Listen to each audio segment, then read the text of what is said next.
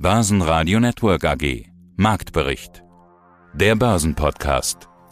Im Börsenradiostudio heute Andi Groß, das bin ich, und Peter Heinrich und Sebastian Leben. Die beiden melden sich aus dem mobilen Studio von der Anlegermesse Invest in Stuttgart. Und hier der Marktbericht. Die Börsenbullen stampfen am letzten Handelstag der Woche noch einmal ordentlich auf. Etwa eine Stunde vor Handelsschluss hält sich der DAX kommod im Plus bei etwa 14.100 Punkte. Erste Experten machen tatsächlich schon einen Stimmungswandel aus. Vielleicht nach dem Motto, ist die Stimmung am Boden, kann es nur besser werden. Und da stecken die Anleger auch weg, dass der Ölpreis weiter relativ hoch ist, über 112 US-Dollar für die Nordseesorte Brent. Vielleicht setzt man auch drauf, dass viele Menschen demnächst das 9-Euro-Ticket der Bahn nutzen werden. Ab 1. Juni. Der Weg hierfür ist seit heute frei. Genießen Sie also das Leben in vollen Zügen.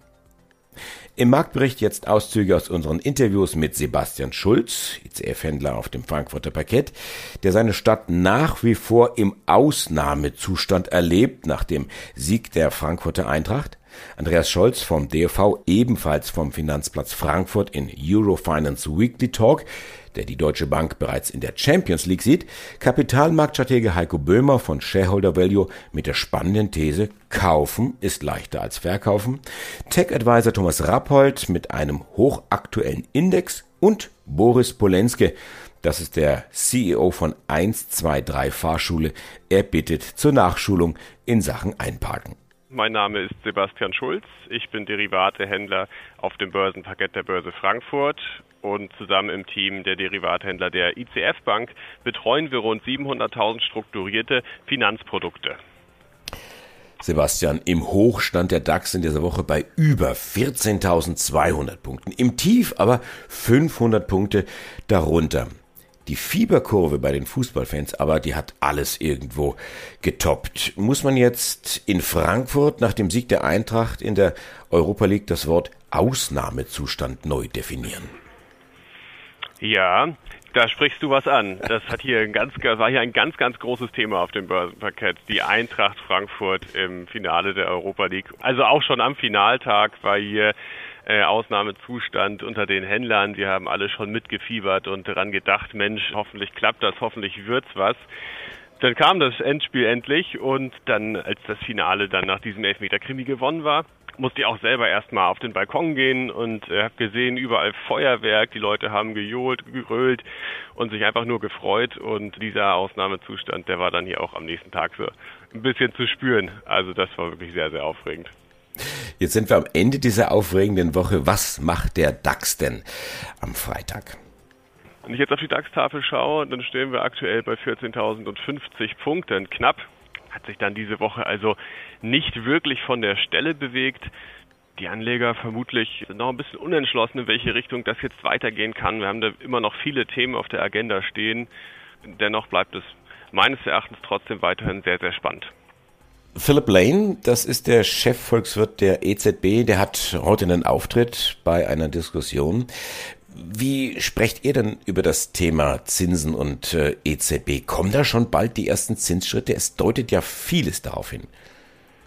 Die Inflationsbekämpfung muss ja ein Ziel der EZB auch sein. Und sie kann jetzt nicht mehr gefühlte 100 Jahre abwarten, bis dort etwas passiert. Äh, die Menschen merken das im Portemonnaie, dass das Geld latent etwas weniger wert wird.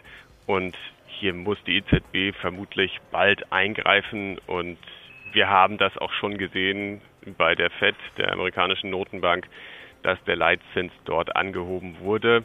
Die EZB zieht ja meistens dann auch nach. Es geht ja dann auch um das Verhältnis vom Euro zum US-Dollar. Insofern, wenn jetzt die EZB nichts machen würde, ginge das ja auch mit einer Abwertung des Euros einher. Insofern auch bei den Anlegern, und das sehen wir ja letztendlich auch in den letzten Handelswochen mit blenden wir jetzt diesen großen Dip zu Beginn des Ukraine-Krieges. Der ist da, aber wenn wir da jetzt übergeordnet mal eine Linie auf den DAX legen, kann man hier vermuten, dass der Markt allgemein davon ausgeht, dass wir es jetzt auch in der Eurozone mit steigenden Zinsen zu tun bekommen. Heiko Böhmer, Kapitalmarktstratege Shareholder Value Management. Ja, manch einer hört vielleicht von denen auch jetzt zu, aber genau. ich glaube, die meisten, die zuhören, die sind vermutlich schon investiert und fragen sich eher umgekehrt, oh Gott, soll ich lieber schnell raus? Das ist ja auch so eine Frage, die in den letzten, ja, seit Mitte Februar, muss man sagen, seit ja. dem Kriegsausbruch immer wieder aufkommt. Aber das ist nicht alles. Wir haben ja auch noch Inflation, wir haben Zinswende, in Anführungszeichen. Ich weiß nicht, ob Zinswende ein zu großes Wort ist, aber wir sehen auf jeden Fall einen Wechsel in der Zinspolitik und, und, und. Eigentlich kann man ja diese Liste beliebig weiterführen. Da sind viele Probleme. Die Sorge der Leute, ob man vielleicht mal raus sollte, zumal manch einer ja hoffentlich noch Gewinn hat, ist ja berechtigt, oder? Auf jeden Fall. Also wenn man von der eigenen, ja, vom eigenen Zeitrahmen her, da ist die Frage, wie man investiert ist und wie man überhaupt den Zeitrahmen auch setzt. Also ein Jahr, drei Jahre, fünf Jahre wenn man, je länger man den setzt, desto unwichtiger wird eigentlich der Zeitpunkt, der jetzt eigentlich gerade ist. Das ist auch klar. Aber wenn man beispielsweise auf hoch stark schwankenden Titeln jetzt noch Gewinne hat, wäre es vielleicht nicht verkehrt, da mal auch was vom Tisch zu nehmen. Weil das ist auch oft das Problem bei Menschen, die neu an der Börse sind. Eine Aktie ist unglaublich schnell gekauft, aber verkauft, das ist oft das Problem. Dann kommt immer, da muss ich Steuern zahlen, und was soll ich dann machen mit dem Geld? Und jetzt habe ich ja noch ein bisschen Gewinn. Dann rutschen die ganz schnell mal leicht ins Minus und dann rutschen die aber auch mal 30, 40 Prozent ins Minus und dann wird natürlich gar nicht mehr verkauft. Aber ist doch eine gute Frage. Also ich habe auch viele Leute in meinem Umfeld, die sagen, soll ich nicht mal verkaufen? Aber dann sage ich, was willst du denn dann mit dem Geld machen? Genau. Und das ist, ja, es gibt dieses Wort, there is no alternative, TINA bezogen auf Aktien. Es gibt keine Alternative. Jetzt kommen schon die ersten Stimmen, die sagen, doch, es ist nie eine alternativlose Situation. Und sicherlich gibt es was, was beim Anleihenmarkt sich wieder tut. Wir haben erste Renditen beim Anleihenmarkt. Aber was nützt mir eine 1% Rendite bei einer Bundesanleihe, wenn ich 7% Inflation habe, die darauf wirkt. Dann habe ich zwar wieder eine positive Anleihenrendite, die gleicht mir das aber nicht aus. Also, ich werde keinen realen Kapitalerhalt mit Anleihen erzielen und da bleiben mir einfach nur die Aktien. Und das ist auch das, was ich versuche in meinen Vorträgen, wenn ich unterwegs bin, immer wieder rüberzubringen. Realen Kapitalerhalt gibt es derzeit nur mit Aktien. Ja, mein Name ist Thomas Rappold. Ich bin Investment Advisor für Technologieindizes.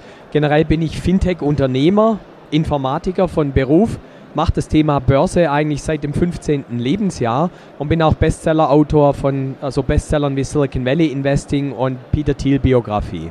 Krisen bieten Chancen. Ja, und du bist das sozusagen der Ingenieur, darf ich das so nennen, oder Erfinder oder, so oder sagen. Vorantreiber von, von Indizes. Und du hast dir Gedanken gemacht. Du hast einen neuen Indiz herausgetüftelt mit Partnern. Digital und erneuerbare Infrastrukturindex. Wie heißt es auf Englisch korrekt?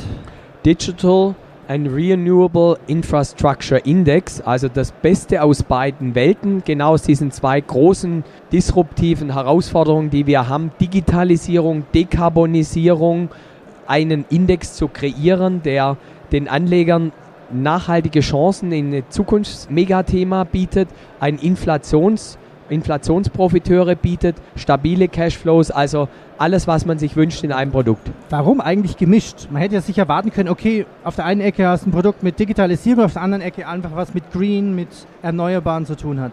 Ja, tatsächlich ist es so, dass wenn man früher über das Thema Infrastruktur geredet hat, hat man nur an an Dinge wie Brücken, Straßen, Mautstraßen und Flughäfen gedacht.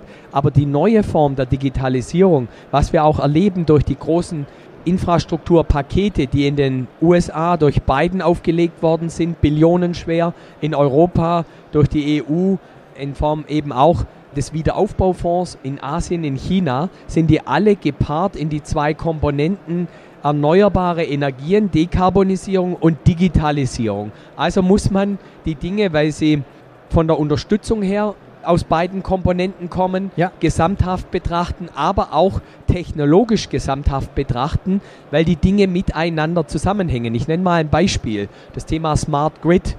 Das heißt intelligente Netze, intelligente Stromnetze. Unser Problem in Deutschland ist, wir erzeugen sehr viel erneuerbare Energien. Wir sind aber nicht in der Lage, diese Energie richtig zu verteilen oder zu speichern. Das heißt, du brauchst eine Intelligenz, eine Software und auch eine Hardware, eine Elektronik, die das ermöglicht. Ja, mom momentan ist es ja noch so, dass 10% der Energie überschüssig produziert wird, nur in Hoffnung oder in Sorge, dass man letztendlich sie vielleicht dann braucht. Also man hat Überkapazitäten und hätte man intelligente Netze, könnte man allein schon 10% Stromproduktion einsparen. So sieht es aus und im Moment passiert Folgendes. Es ist Feiertag, schönes Wetter. Der Strom kann nicht abgenommen werden, weil die, die Unternehmen nicht produzieren an dem Tag. Dann muss die Energie dann irgendwohin regelrecht verklappt werden und man zahlt noch dafür, der Verbraucher zahlt noch dafür, dass diese Energie, diese teuer erzeugte Energie aus erneuerbaren Energien irgendwo im Ausland einen Abnehmer findet und dafür zahlen wir noch. Ja, mein Name ist Andreas Scholz vom Finanzplatz Frankfurt. Freue mich auf unseren Eurofinance Weekly Podcast. Dann kommen wir jetzt von dem einen Holländer zum nächsten, aber machen eine kleine Umleitung. Paul Achleitner, kein Holländer, sondern Österreicher, der darf heute seine deutschen Bankaktien verkaufen, die er als Aufsichtsratschef als Tantiemen bekommen hat. Denn er ist nicht mehr Chef des Aufsichtsrats der Deutschen Bank. Ein Holländer ist eben jetzt neuer Aufsichtsratschef bei der Deutschen Bank und er soll sie wieder zurückführen in die Champions League.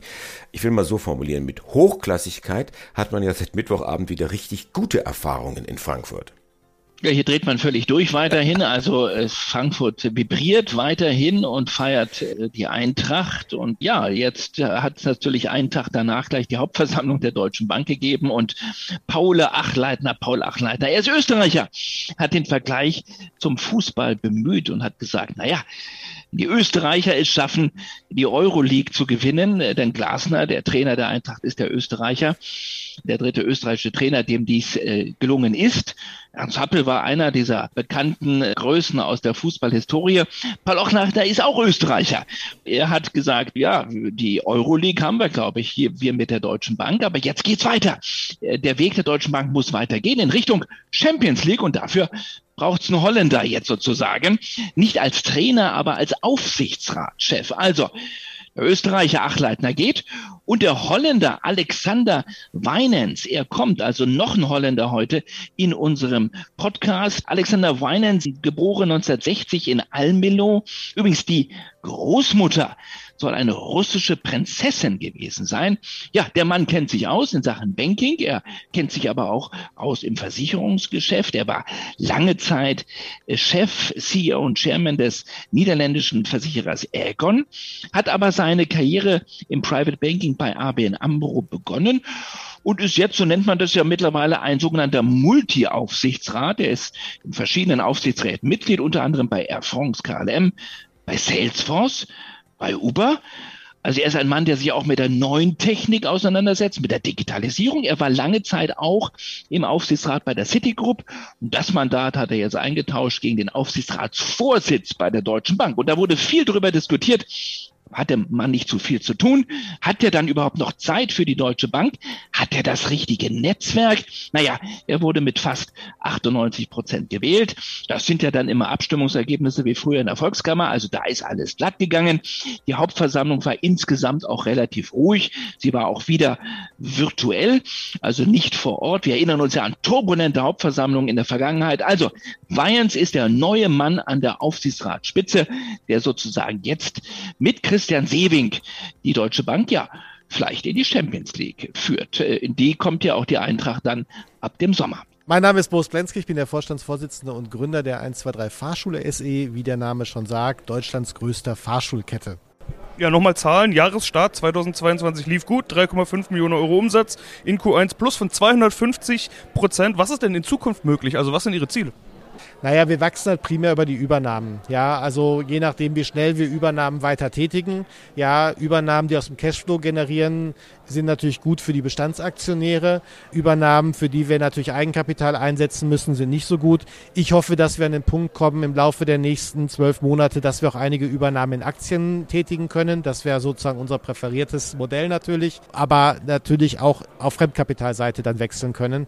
Aber wie gesagt, das Ziel muss eigentlich sein, einen dreistelligen Millionenbetrag an Umsatz zu generieren und das halt möglichst zügig. Und wie gesagt, wir haben letztes Jahr die Basis dafür geschaffen und es gilt jetzt eigentlich dieses Jahr eben das Wachstumstempo zu erhöhen bleibt zum Schluss noch der Blick auf die Aktie. Kapitalmarktkonferenz, das heißt, wir landen irgendwann bei der Aktie, wir landen irgendwann beim Aktienkurs. Im Januar waren sie mal bei 14 Euro, im Tief auf unter 10 Euro gefallen, zuletzt wieder etwas über 10, das war der letzte Kurs, den ich gesehen habe. Äh, was sagen Sie denn potenziellen Investoren oder auch bestehenden Aktionären auf einer Veranstaltung wie hier, auf einer MKK, in der natürlich irgendwann die Rede auf den Aktienkurs kommt? Ja, ich glaube, da muss ich lieber den Anwalt von Taylor Wessing fragen, was ich hier sagen darf. Aber wir sind da eigentlich ganz froh, dass in diesen Technologien Technologieumfeld, ja, man schaut sich mal eine Auto 1 an oder so, ist unsere Aktie auf dem Niveau geblieben ist. Ja, ähm, wir haben spannende Themen, unsere, die Research-Berichte sind sehr positiv. Ja, also ähm, ich bin investiert in der 1, 2, 3 Fahrschule. Ich hoffe für mich persönlich auf ein äh, steiles Wachstum. Börsenradio Network AG. Marktbericht. Der Börsenpodcast.